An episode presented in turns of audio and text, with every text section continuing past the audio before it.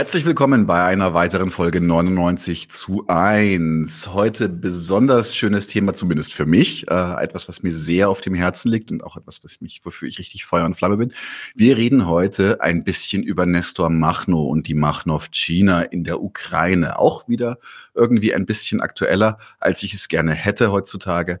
Wir reden mit Marc Sack, einem Schauspieler, Autor der 59 in Lviv ich hoffe, das habe ich richtig ausgesprochen, ansonsten muss er mich gleich korrigieren. Ähm, Deutsch hieß das, glaube ich, Lemberg, geboren wurde, wuchs in Odessa auf und kam dann äh, 74 mit seiner Familie aus der UdSSR nach Westdeutschland und lebt heute in Köln. Hat in über 100 deutschen und internationalen Filmen mitgewirkt. Und 2013 erschien sein Krimi Glaube, Liebe, Mafia, der im selben Jahr als Hörspiel vom WDR gesendet wurde.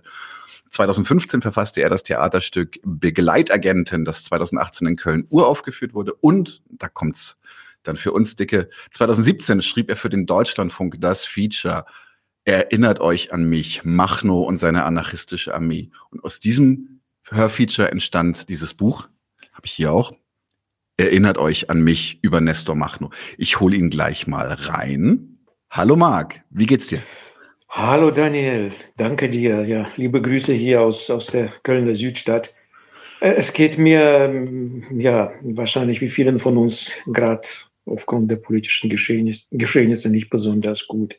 Lviv hast du wunderbar ausgesprochen. Das früher sagte man Lemberg dazu. Ja. Mein Name ist äh, ja auf Englisch sagt man Zack, aber auf Deutsch spricht man das eigentlich, wie es geschrieben wird, Zack aus. Ja, Schön, dich in Berlin zu sehen. Hallo. Ich freue mich auch sehr. Ich glaube, das wird ein sehr, sehr schönes Gespräch jetzt. Ähm, Deine Worte in Gottes Ohr. äh, tatsächlich äh, lege ich gleich mal los. Und zwar, hm? Für mich war das auch ein interessanter Weg, wie ich überhaupt auf dich gekommen bin, weil ich habe einfach selber angefangen, mich mit der Machnov China zu beschäftigen und habe ein bisschen recherchiert und kam dann auf dieses Hörfeature beim WDR. damals hatte der WDR die noch nicht alle einfach frei im Internet, was inzwischen, glaube ich, der Fall ist. Zumindest habe ich es jetzt zum Download auch schon gesehen. Ich habe das dann bestellt, hat mich auch 15 Euro gekostet, direkt beim WDR selber. Und um mir das anzuhören. Und dann habe ich auch gesehen, dass es dazu ein, ein Buch gibt. Und äh, dann habe ich mir dieses Buch geholt und äh, es tatsächlich eingeatmet. Anders kann man das nicht sagen. Und dann dachte ich mir mit Marc, mit Marc musst du mal reden. Und habe dann ein bisschen recherchiert und festgestellt, du bist kein Historiker, du bist auch kein berühmter linker Politaktivist, wie, wie manch andere, die dann über andere berühmte linke äh, Biografien schreiben. Du bist Schauspieler und Autor. Und jetzt interessiert mich natürlich die Frage, und wie kamst du auf die Idee, über Nestor Machno dieses Hörfeature und dann auch dieses Buch zu machen? Was ist dein persönlicher Bezug zu Nestor Machno? Also, ähm, jetzt muss ich dich leider einmal korrigieren. Das war nicht WDR, sondern Deutschlandfunk. Deutschlandfunk, das entschuldige. Feature ist beim, beim Deutschlandfunk gelaufen. Ja, wie kam ich zu Machno? Also zum Feature kam ich wirklich durch, durch, durch Zufall. Ähm, ich hatte beim Deutschlandfunk zu tun als, als Schauspieler, als Sprecher. Das war ein Feature über Majakowski und habe mit der Redakteurin Bayendorfer, Karen Bayendorfer, gesprochen, die dieses Feature betreut hat. Und das war 2016, ähm, Ende 2016 oder Mitte 2016. Und dann fragte sie mich für das nächste Jahr 2017, 100 Jahre äh, russische Revolution oder wie man das auch immer nennen, Putsch, wie man das auch immer nennen mag, ob ich da eine Idee hätte, was man da machen kann. Und dann sagte ich, wahrscheinlich wie aus der Pistole gesprochen, ich würde etwas über Nestor Machno machen. Und dann sagte sie sofort, ja, wollen Sie das nicht machen, Herr Zack? Und so bin ich zu meinem ersten Feature gekommen. Ähm, Machno hat mich schon immer interessiert, muss ich sagen. Ähm, also ich hatte mit in meinen jungen Jahren, ich bin, ich glaube, das hast du schon erwähnt, ich bin mhm. mit 15 Jahren ausgewandert, bin nach Köln gekommen und habe so ab 18, 19, so ab, um, äh, mit, mit 18 kam ich auf die Schauspielschule und das war eine sehr politische Zeit äh, und in diesen Jahren 77, 1977 äh, bis 1980 hatte ich auch Verbindungen zu, zu einer anarchistischen Gesellschaft, Gewerkschaft in Köln, anarcho-syndikalistische Gewerkschaft, hatte da ein paar, paar Freunde. War jetzt nicht wahnsinnig aktiv. Ich kann mich daran erinnern, dass wir mal Plakate geklebt haben. Ähm, ungefähr, was stand da drauf? Gibst du deine Stimme ab, dann bist du stumm. So. Und ähm, später, später war so, also die, die Schauspielschule hat mich natürlich voll äh, in Beschlag genommen und ähm, so richtig politisch aktiv war ich nicht. Ähm, dann von 1980 bis 86 war ich eh unterwegs in verschiedenen Ländern und habe da auch verschiedene Jobs gemacht und sonst was. Aber Machno ging mir nicht aus dem Kopf, ja, muss ich schon sagen. Ab und zu ähm, googelte ich was über ihn im, im, im, Internet, also alle paar Jahre mal, mal was, bis, bis ich eben mich an, angefangen habe, tatsächlich durch diese, äh, diesen glücklichen Umstand äh, mit dem Deutschlandfunk mich mit Machno zu beschäftigen. Dann habe ich ungefähr ein, drei, ja, ein halbes Jahr an dem Feature gearbeitet oder drei Monate, ich weiß es nicht mehr genau. Dann wurde das Feature ausgestrahlt und dann kam die Hanne Mittelstädt, die Verlegerin und die vom, äh, vom, hier, vom Nautilus, dem, äh, Nautilus Verlag. Mhm und war so begeistert von dem Feature und hat mich gefragt, weil sie sich natürlich ihr Leben lang für Machno auch interessiert hat, ob ich nicht mhm. Lust hätte, ein Buch zu schreiben. Und das war natürlich mehr ein Herzensprojekt, ein Herzensprojekt für mich, ähm, ja, eben dieses Buch zu, zu schreiben und mich mit Machno zu beschäftigen. Hier muss ich gleich zu Anfang sagen, ich bin, hast du ja schon gesagt, ich bin kein Historiker. Mich haben auch weniger die Schlachten interessiert, die Machno geführt hat, sondern Machno als Persönlichkeit, mhm. macht nur als Wesen. Ja? Vielleicht ist das, ähm, vielleicht bin ich deswegen Schauspieler geworden, weil mich die Menschen interessieren oder andersrum, macht nur hat mich interessiert, weil ich Schauspieler bin. Das war so erstmal mein, mein, mein Thema und dann habe ich mich mit dem beschäftigt. Es gibt natürlich nicht sehr viele Zeitzeugen, Aussagen über seine Persönlichkeit. Ich habe, glaube ich, das meiste gefunden, was überhaupt zu finden mhm. war. Und ähm, dabei habe ich natürlich festgestellt, Machno kann man nur verstehen, wenn man auch die Zeit versteht, in der er gelebt hat. Und dann musste ich mich mit Russland bzw. Ukraine um die Jahrhundertwende beschäftigen. Ähm, ja, und dann da, daraus ist dann eben dieses, dieses Buch entstanden. Mhm. Sehr schön. Ähm, wie gestaltete sich denn die Recherche dazu? Weil da bin ich jetzt ein bisschen neugierig, weil ähm, ich weiß zum Beispiel, also ich wusste vorher schon von, von Arschinov, äh, die Geschichte der Machno-Bewegung. Mhm. Aber da geht's ja schon wieder so ein bisschen los. Äh, das gilt ja als nicht besonders neutral, beziehungsweise auch nicht als, als äh, unbedingt in jeder Hinsicht zuverlässig. Und gerade in der UdSSR, äh, UdSSR ja genau, ähm, gab es ja dann auch, äh, kommen wir auch später nochmal drauf zu, gab es ja auch wirklich, wirklich Bekämpfungen, auch auf, auf der Rufebene, Diffamierungen etc. Also so gut wie keine neutralen Quellen. Ähm, ich glaube, Aschinov und Machno haben sich auch zerstritten später deswegen. Also das ist also alles ein bisschen schwierig. Ähm, wie bist du denn, wie bist du denn überhaupt an diese Dokumente gekommen, an diese Aufzeichnungen? Wo hast du denn geschaut? Also es gibt eine wunderbare Seite. Ich weiß nicht, ob es die noch gibt. Ich traue mich da gar nicht mehr auf die Seite zu gehen, weil es eine russische Seite ist. Ist äh, Machno, äh, wie heißt die jetzt genau? Ich habe da ja auch einen Dank an die in meinem Buch geschrieben. Das ist die Seite Machno, englisch geschrieben, Punkt, Punkt RU. Ja, ganz einfach. Mhm. Machno mit K, KH geschrieben, Punkt RU. Mhm. Das sind Leute, die haben alles, was auf Russisch natürlich, was es über Machno gibt, haben sie auf dieser Seite gesammelt. Ich habe äh, jetzt nicht genau nachgezählt, aber ich habe für mein Buch ungefähr insgesamt 40 Quellen mhm. äh, verwendet. Und ich schätze mal, die Hälfte, vielleicht noch mehr, ist eben über diese Seite RU, äh, Machno RU gekommen. Und sie haben da alles. Die haben da auch sowjetische Bücher über Machno, die natürlich auch ähm, offizielle Quellen benutzen, ja, oder historische Quellen benutzen. Das ist so, so die, die eine Seite. Dann habe ich natürlich hier auch, auch sonst auch im Internet sehr viel geforscht. Ich habe hier über die Geschichte der Ukraine, habe Bücher von Skoropadsky, das war ein ukrainischer Führer 1918, als die Ukraine von Deutschland äh, besetzt wurde, hat seine Memoiren gefunden hier im, im, im, in, der, in der Bibliothek, in der zentralen Bibliothek. Hm, ich war in Gulaipole, also da, wo Machno herkommt, in seiner Geburtsstadt. Ich habe sozusagen, habe das Haus gesehen. Also er hatte selbst kein Haus, er hatte kein, äh, kein, kein Zuhause. Aber das Haus seines Bruders, das steht sogar noch, wo, wo er teilweise auch äh, gelebt hat, wo seine Mutter teilweise gelebt hat. Ja, äh, dann gibt es in meinem Buch natürlich auch literarische Quellen von, von, von ähm, Bulgakov, Michael Bulgakov oder Babel oder Gogol.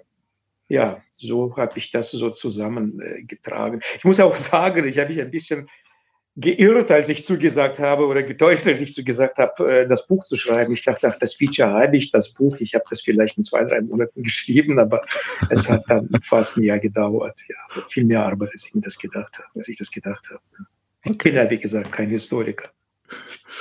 Ja, ich bin sehr dankbar, dass du dir die Mühe gemacht hast, ähm, weil ich finde, es gehört tatsächlich für jeden, für jeden Interessierten auf den, auf den Nachttisch. Ähm, du hast es ja schon selber angeteasert, um den Charakter Machno begreifen zu, zu können oder um, um, um dieses Bild, von, um ein richtiges Bild oder ein, sagen wir mal, vollständiges Bild, vielleicht nicht unbedingt richtig, aber ein vollständiges Bild von Machno zu haben, muss man auch die ganzen Widersprüche aufnehmen, die über ihn kursieren. Und jetzt stelle ich wirklich eher mal bisschen provokant die Frage, was war er denn jetzt? War er jetzt Bandit und Säufer oder war er genialer Feldherr und Freiheitskämpfer? Äh, Bandit und Säufer. Also erstmal sagen wir, fangen wir mal mit dem Säufer an, ja. es gibt ja einen äh, Spruch, ein russisches Sprichwort, das heißt ungefähr übersetzt, äh, was dem Russen sein Brot ist dem Deutschen sein Tod. ja, das ist in erster Linie äh, aufs Trinken, äh, aufs Trinken bezogen. Ja. Ähm, ich glaube, was ein russischer Bauer äh, trinkt, wird hier gerne sozusagen, da würde man sagen, der säuft. Für russische Verhältnisse ist es wahrscheinlich normal. Äh, ich glaube auch drei Maß in Bayern gehört auch zum Alltag. Äh, Nein, man kann nach zwei noch fahren, hat Beckstein gesagt.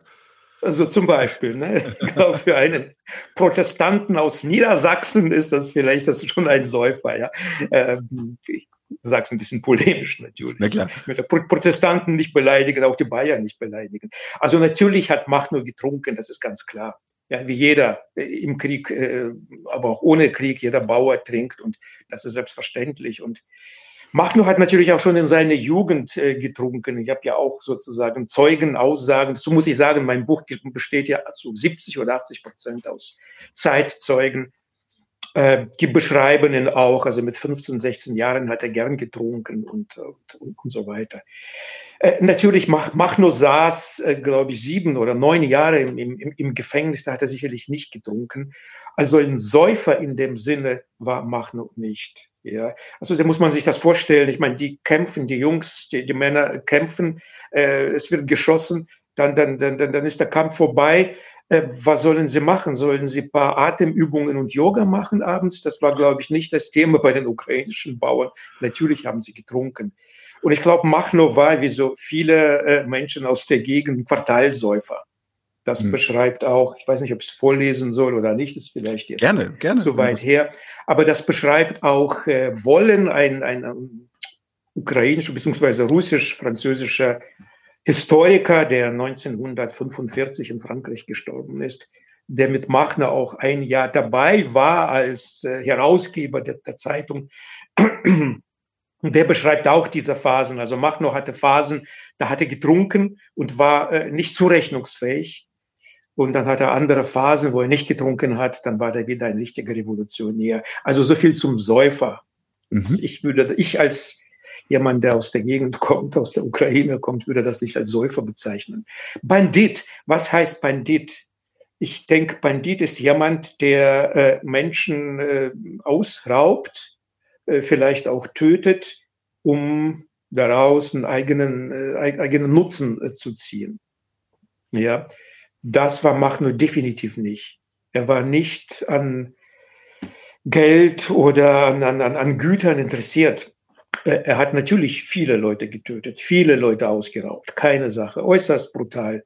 Aber das hat er gemacht äh, für die Revolution oder die Freiheit, so wie er sie äh, gesehen hat. Definitiv nicht, um sich zu bereichern. Ja. Ähm, dazu muss man noch sagen, Machno hatte verschiedene Phasen in seinem Leben. Wenn wir über Machno reden, müssen wir über verschiedene Phasen äh, reden. Ähm, der hat sich natürlich weiter äh, ent, ent, ent, entwickelt ja auch. Also Machno ist, ich glaube, das hast du auch gefragt, er ist bäuerischer Abstammung. Ja. Er kommt aus der, also weiter nach unten geht's nicht. Mhm. Aus ganz, ganz, ganz den untersten Verhältnissen, wie man sich überhaupt vorstellen kann. Also Bauer war sowieso in, in, in, in im damaligen Russland äh, etwas, was, was ganz unten war. Die Leibeigenschaft, also seine Eltern waren noch Leibeigene. Ja, also Leibeigenschaft ist, glaube ich, 1865 oder 61 abgeschafft worden. Machno ist 20 Jahre danach geboren worden oder 25 Jahre danach. Und die Eltern waren quasi noch Leibeigene. Sein Vater ist gestorben. Ähm, sein Vater hat übrigens, das ist auch interessant, für einen, für einen jüdischen Fabrikanten gearbeitet als Kutscher, mhm. Kerner. Ja, Kerner hieß der. Ähm, sein Vater ist gestorben, da war Machno ein Jahr alt oder elf Monate alt, also er kannte seinen Vater nicht. Und die Mutter blieb alleine mit fünf Geschwistern, also fünf, fünf Jungs und Machno war der Kleinste. So. Ähm, gut, Machno konnte die Schule besuchen, ja. Er konnte schon auf die, auf, auf, auf die, äh, konnte auf die Schule gehen, ist auf die städtische Schule gegangen, war am Anfang gar kein schlechter Schüler, aber hatte keinen Bock auf die Schule. Hat die Schule geschwänzt. Das schreibt er in seinen Memoiren. Und anstelle in die Schule zu gehen, ist das Schlittschuh äh, fahren gewesen auf dem See. Und hat sich rumgeprügelt, so dass äh, er irgendwann auch keine Lust mehr hatte, zur Schule zu gehen. Und die Mutter hat ihn aus der Schule rausgenommen. Und dann hat er einfach als Landarbeiter mit, na, wie alt war der? Ich glaube, zwei Klassen hat er abgeschlossen, also wahrscheinlich mit acht, neun, zehn Jahren hat er einfach auf, äh, bei, in einem Bauernhof bei einem Deutschen namens Janssen gearbeitet. Es gab sehr viele deutsche Siedlungen und da mhm. hat er einfach äh, als Schäfer gearbeitet. Und aus der Zeit, das würde ich jetzt gerne tatsächlich vorlesen, also in seinen Memoiren kann man das nicht sagen, in seinen Aufzeichnungen schreibt er, die schulischen Missgeschicke und die schwierige finanzielle Lage meiner Familie ließen mich darüber nachdenken, was mir wichtiger war, die Schule oder die Arbeit, bei der ich 20 Rubel im Halbjahr verdiente. Zu dieser Zeit begann ich, immer dreckig, in zerfetzten Lumpen, barfüßig, nach Mist stinkend, meinem reichen Herrn und vor allem seinen wohlgenährten, fein gekleideten und parfümierten Kindern gegenüber Zorn, Groll und sogar Hass zu empfinden. So. Und ich glaube, das hat Machno, äh, ja, das hat Machno geprägt, sein, sein, sein Leben lang geprägt. Ähm, danach hat er dann weiter noch als, als, als, als im Stall, als Stallbursche gearbeitet.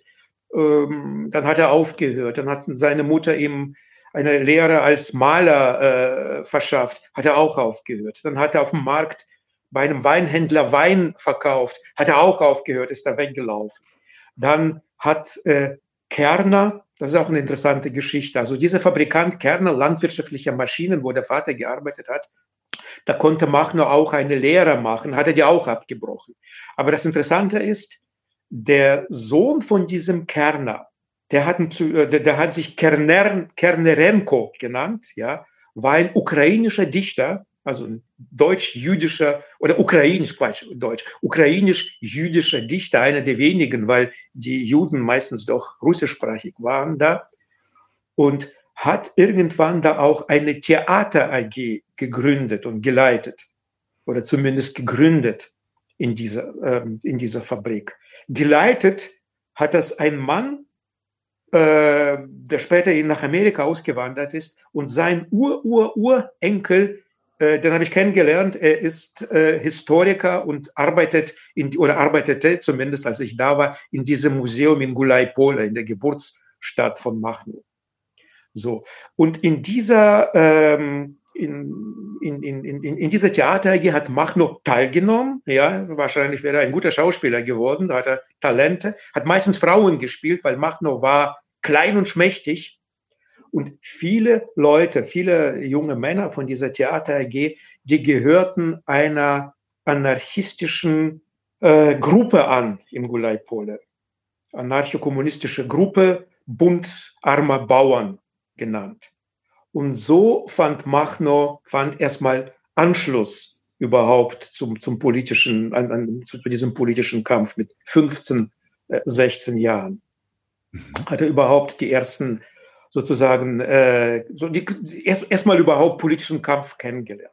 Dann hat er diese Lehre auch abgebrochen, muss man dazu sagen. Ja, und ähm, das ist auch eine ganz interessante Geschichte. Diese diese mh, hm, politische Gruppe, diese Gruppierung, die war wirklich über die Grenzen von Gulai-Pole, also Gulai-Pole ist ein Städtchen von 20.000 Einwohnern, 15.000 Einwohnern, ganz klein. Aber diese anarchistische Gruppe war ähm, sehr bekannt über die Grenzen von Gulai-Pole hinaus.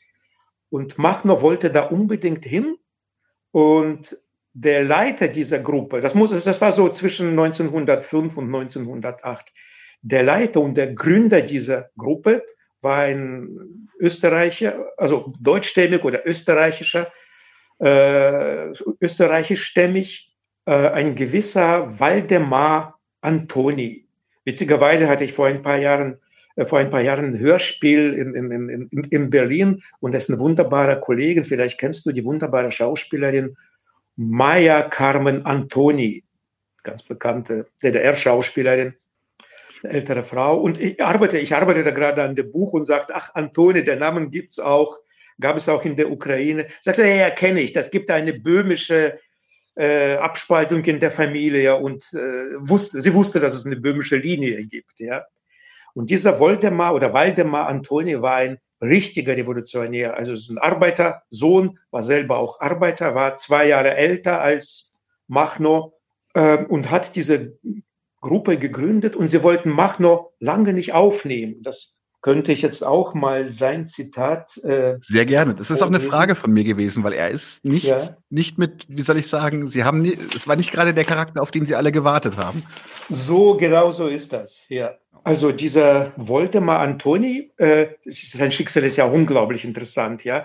Äh, der Mann, der Gründer dieser, dieser Gruppe ist irgendwann 1911 oder 12 ist da über Belgien nach Uruguay ausgewandert und war da auch politisch aktiv, war in der kommunistischen Partei und in der Gewerkschaft, hat die Sowjetunion unterstützt im Zweiten Weltkrieg und ist 1965, hat einen Antrag gestellt und wollte unbedingt zurück in die Sowjetunion, kam auch zurück, aber anstatt in die Ukraine zu gehen, hat ein damaliger sowjetischer Führer Khrushchev nach Kasachstan äh, geschickt. Also Antoni hat wohl gedacht, er wird als Revolutionär mit offenen Armen empfangen, aber Khrushchev äh, wollte, war jetzt nicht so gütig zu ihm. Und da hat Antoni auch paar Sachen geschrieben, zum Teil veröffentlicht, zum Teil sind sie später nach seinem Tod veröffentlicht worden.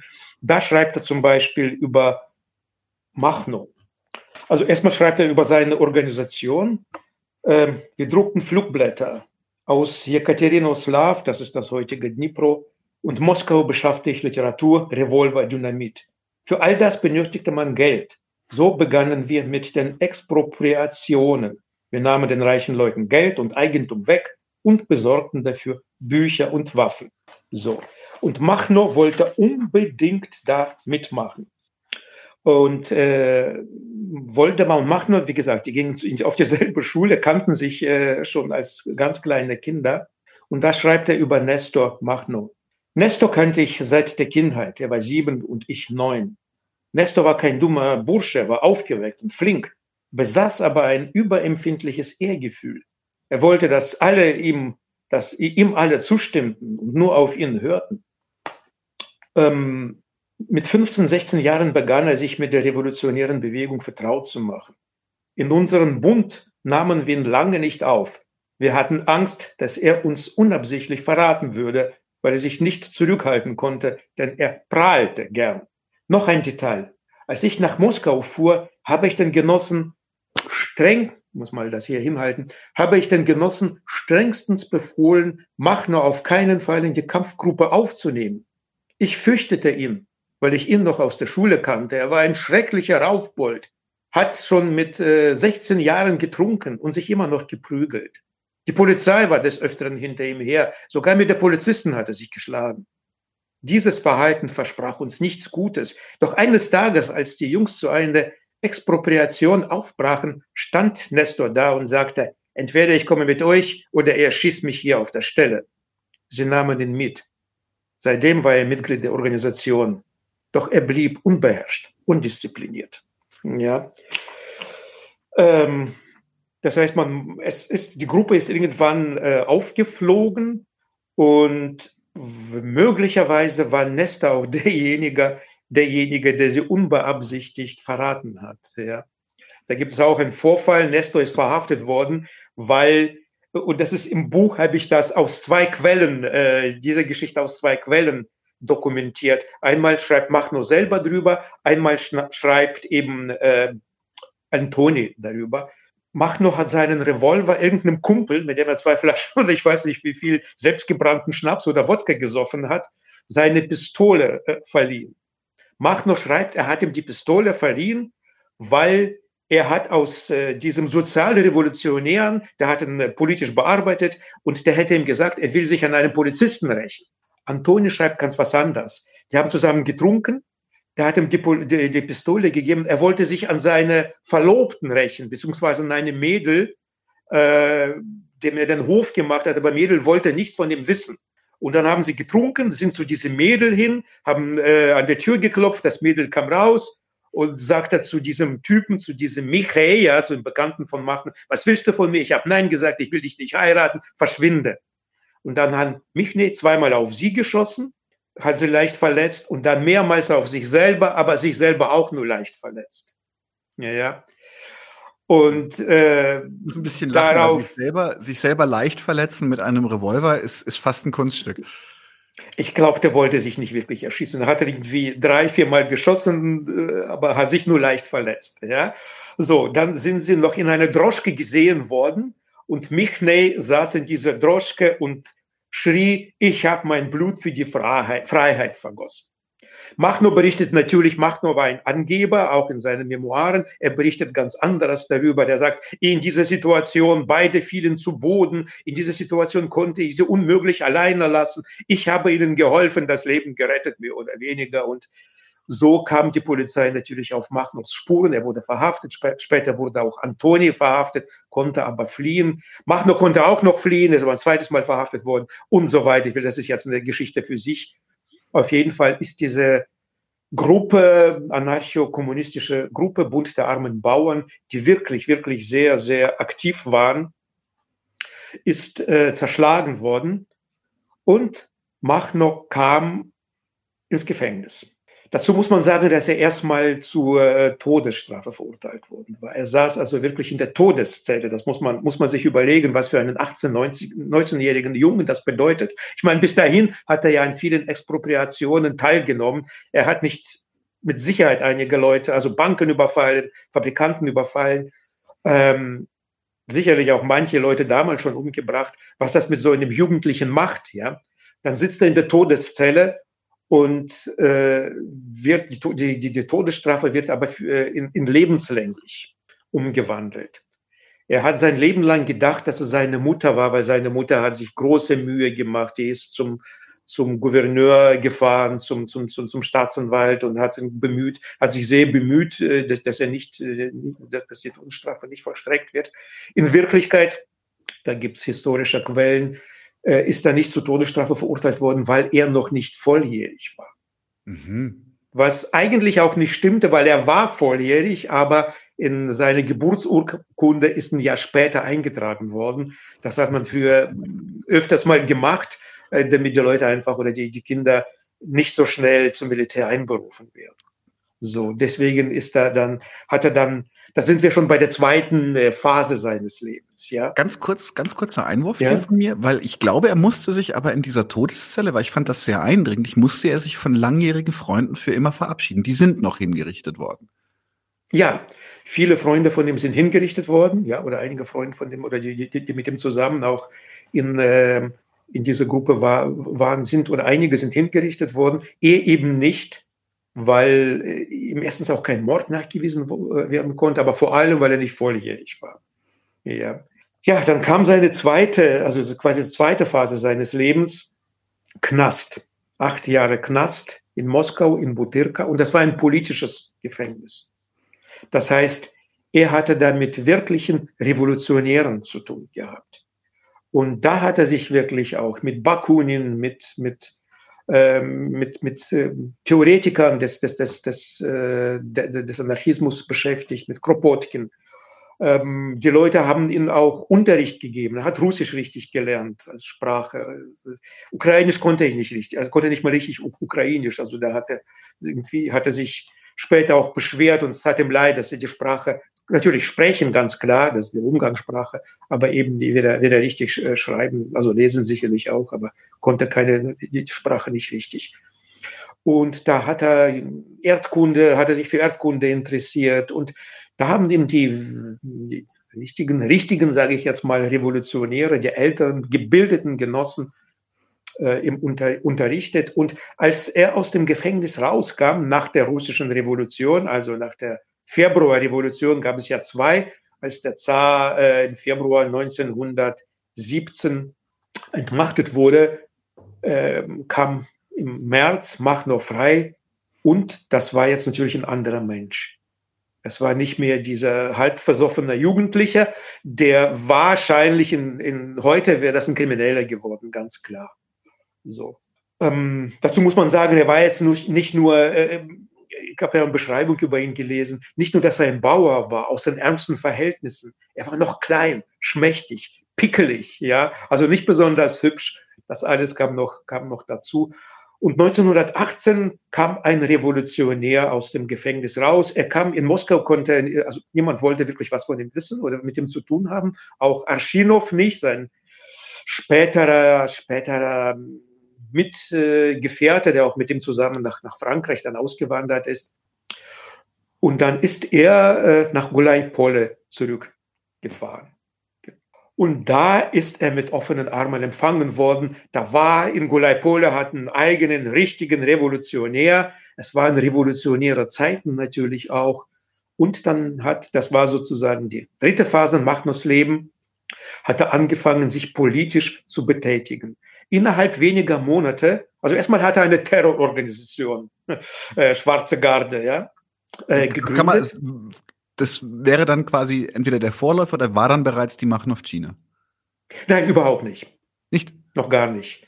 Okay. Also kann man auch nicht, ja, Vorläufer, ja, eher, eher, sagen wir mal so, das hat man eher vielleicht mit seiner alten äh, Organisation, mit dem Bauern, äh, mit, mhm. mit dem Bund armer Bauern zu tun, als, als mit, mit, mit, mit, mit sonst was. Also die alten Genossen plus die neuen Genossen, dann hat er eine sehr kampf, kampfstarke Truppe mit, ich weiß nicht, wie viele Leute da beteiligt waren, Dutzend, vielleicht zwei Dutzend. Und gleichzeitig war er politisch sehr aktiv. Innerhalb kürzester Zeit hatte er, äh, ich habe die Zahlen nicht mehr im Kopf, das steht im Buch, ich glaube 17 oder 24 oder 14 Funktionen inne. Er war alles. Er war Vorsitzender der Gewerkschaft, er war Vorsitzender der Krankenkasse, Vorsitzender von, von vier, fünf Gewerkschaften, Vorsitzender der, des, des, des Bundes, der, der, also alles Mögliche, was es so gab. Äh, er hat eigentlich gemacht im Städtchen. Äh, unter, er hat die Macht erobert, ja. Das ist ein kleiner Diktator, das muss man leider so sagen, weil wenn ihm etwas nicht passte, hat er Leute auch umbringen lassen und äh, er hatte halt diese Organisation, die hinter ihm stand oder die er auch gegründet hat. Man muss ja auch sagen, die politische Lage in der Ukraine, aber da kommen wir vielleicht später dazu, die war, es war so ein Zwischending. Äh, die Ukraine gehörte zu Russland noch, aber es gab schon die ersten Versuche, die unabhängige Ukraine da zu gründen. Russland war noch im Krieg, im Ersten Weltkrieg, der Zar war weg, es gab eine provisorische Regierung und in diesem Zwischenzustand ja, konnte er eben sich so weit, ähm, konnte, konnte seine Macht ausbauen. Dazu muss man sagen, er hat sich in keinster Weise bereichert. Er hatte nicht mal, nicht mal ein Zuhause. Ja, er musste immer woanders übernachten. Er hat auch äh, Kommunen gegründet für arme Bauern. Also er war jetzt nicht nur, äh, sagen wir mal, als Terrorist aktiv, sondern er war, es war wirklich sein, sein politischer, es war ein politischer Kampf, es war ein Politiker, der mit allen Mitteln, die ihm zur Verfügung stehen, gearbeitet hat und äh, dies eben aufgebaut hat. Mhm. Das hat ungefähr ein Jahr gedauert, bis zum deutschen Einmarsch in die Ukraine. Die Deutschen sind in die Ukraine einmarschiert. Ich überspringe jetzt vielleicht ein paar, paar, paar, paar Sachen historisch. Das war 1918. Die Ukraine hat sich unabhängig, für unabhängig erklärt von Russland. Also die Ukraine hatte im, in Kiew eine unabhängige Regierung eine demokratisch gewählte, also nicht per Wahl, weil Wahl wäre natürlich Unsinn gewesen. 80 Prozent der Bauern konnten weder lesen noch schreiben. Ähm, aber das waren Delegiertenregierung. Das waren Delegierte von verschiedenen Ständen und von verschiedenen Völkern oder Nationalitäten. Und diese Regierung äh, hat sich für unabhängig erklärt, weil die bolschewistische Diktatur, also die Bolschewisten, die kommunistische Regierung aus Moskau, hat gleichzeitig in Kharkiv erstmal die eine und dann eine andere unabhängige sozialistische ukrainische Republik erklärt. Das heißt, schon damals gab es eine Spaltung in der Ukraine. Und äh, witzigerweise kann man ja nicht sagen, äh, witzig ist das nicht. Äh, äh, interessanterweise verlaufen die Grenzen fast so wie heute verlaufen im, im Donbass. Ja, der Osten der Ukraine, russisch oder russischsprachig oder eher tendiert eher Richtung Russland und Mitte und Westukraine eben anders.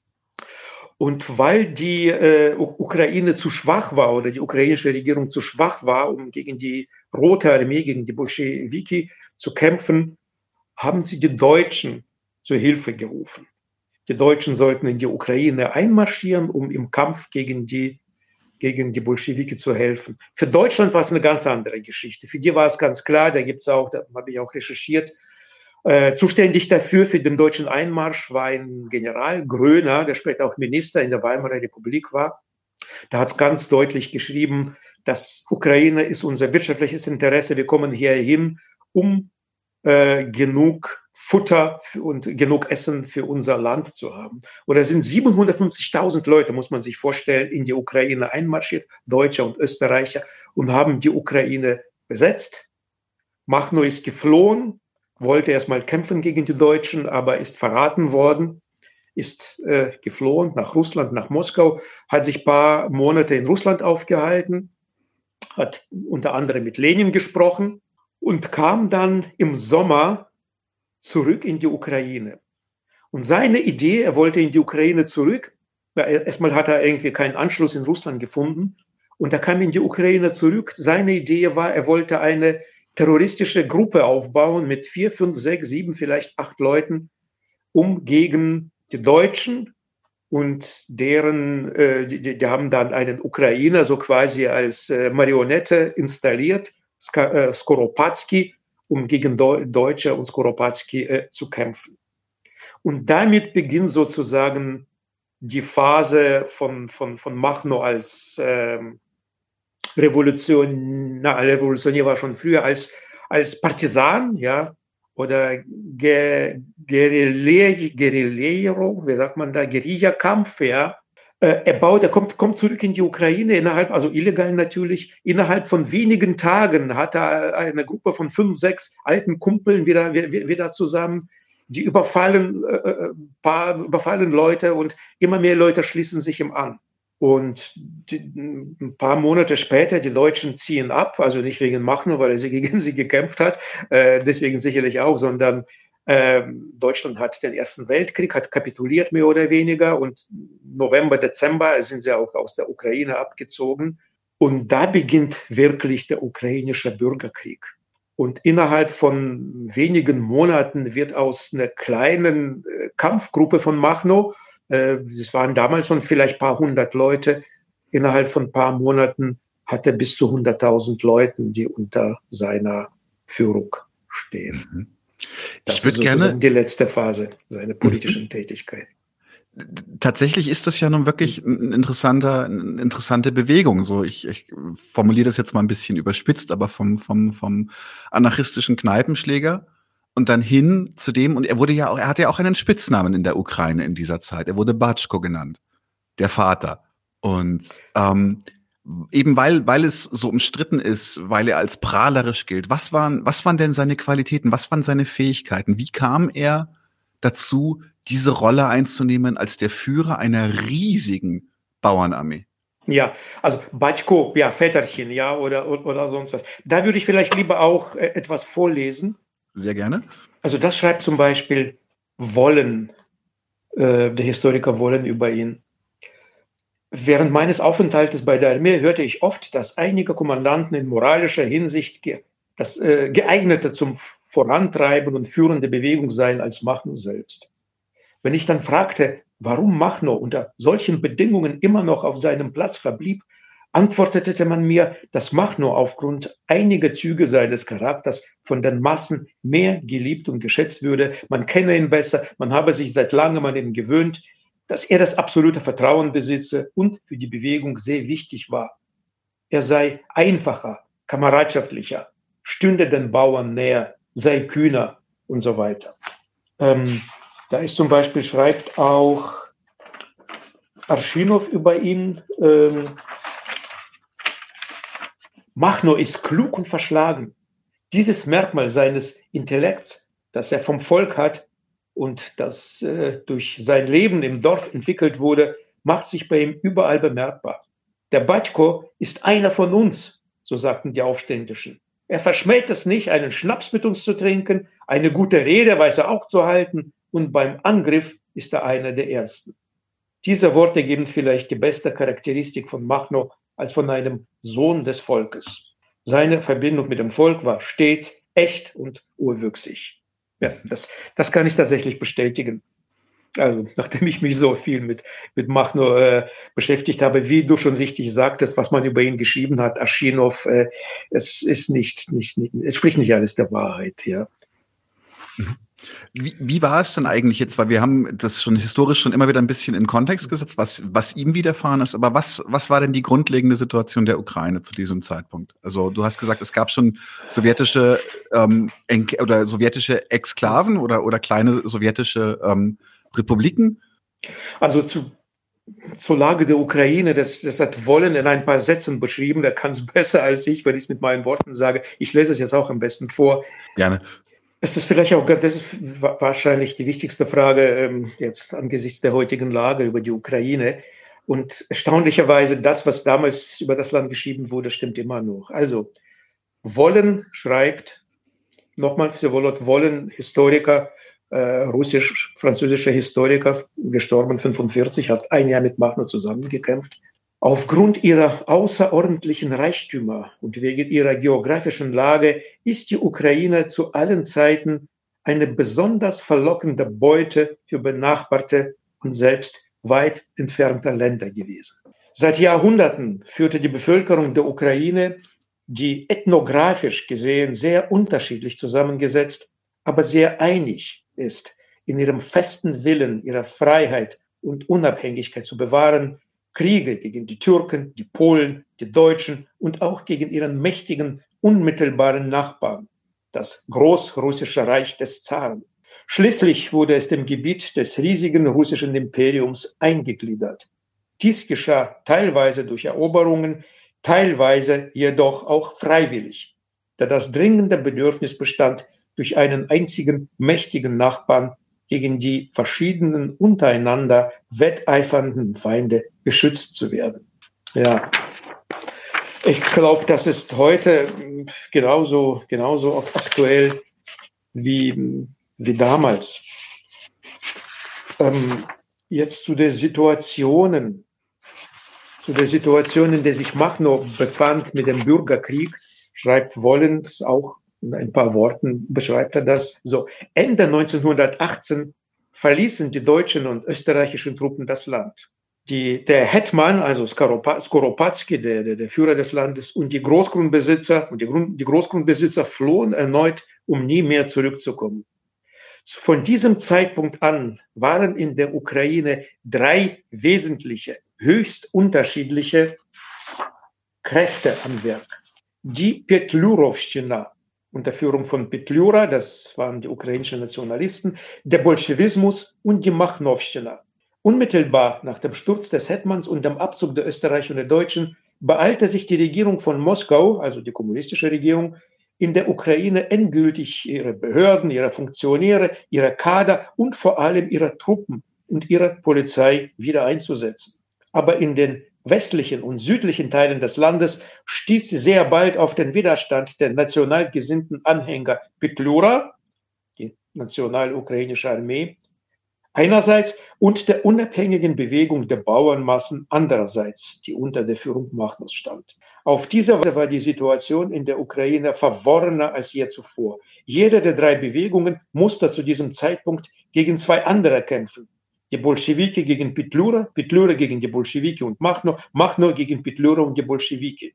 In der folgenden Zeit wurde dieses Durcheinander noch unübersichtlicher durch das Auftreten eines vierten Faktors, der Intervention der nationalen und monarchistischen russischen Generäle, also die Weiße Armee, die versuchten, das alte russische Reich in seiner territorialen Gesamtheit und auf absolutistischer Basis wieder aufzubauen. Von diesem Zeitpunkt an, Sommer 1919, führte jede der vier besagten politischen Richtungen einen heftigen Kampf gegen die drei anderen. Ja, soweit zur Ukraine und zur politischen Lage, zum Bürgerkrieg oder wie die ukrainische äh, Geschichtsschreibung sagt, das war kein Bürgerkrieg, das war ein Krieg, Krieg gegen Russland, weil die Bolschewike haben Russland besetzt und die Weiße Armee. Ich würde sagen, das ist was dazwischen. Natürlich war es auch ein Krieg, aber das war auch ein Bürgerkrieg, weil äh, es waren ja auch die Ukrainer, also die nationale ukrainische Armee, hat ja auch gegen Machno gekämpft und das war, das war ja keine, keine schöne Zeit, sicherlich.